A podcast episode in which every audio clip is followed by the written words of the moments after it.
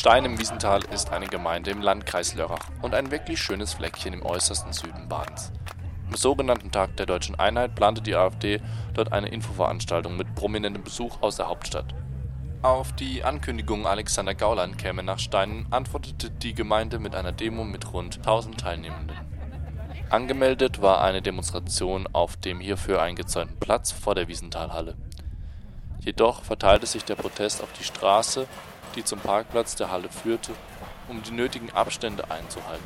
Dadurch kam es zu Konfrontationen mit den Ordnern der rechten Partei und Demonstrierenden, ja und auch einigen Polizeibeamten. Weil das hier nicht zugelassen ist, eigentlich ist die verbotene Demonstration auf diesem Fleck. Ja, wir wissen doch, wo die Zulassung ist.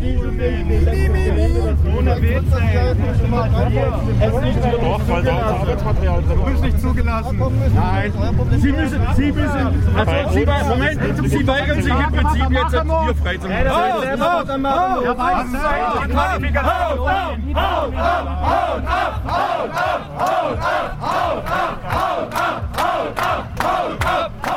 Interessent des faschistischen Redners Gauland fuhr in seinem Auto rücksichtslos in die Demonstrierenden hinein und ließ sich durch Klopfen und Schreien auch nicht davon abhalten.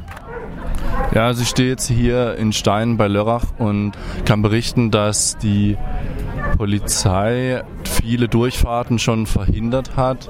Dann aber kam es dazu, dass ein Auto eines entweder AfD-Politikers oder eines Parteimitglieds in die Menge hineingefahren ist. Die Polizei ist nicht eingeschritten. Der Mann ist immer wieder weitergelaufen und hat dann ähm, die Menge sozusagen durchfahren, obwohl Leute direkt vor seinem Auto standen.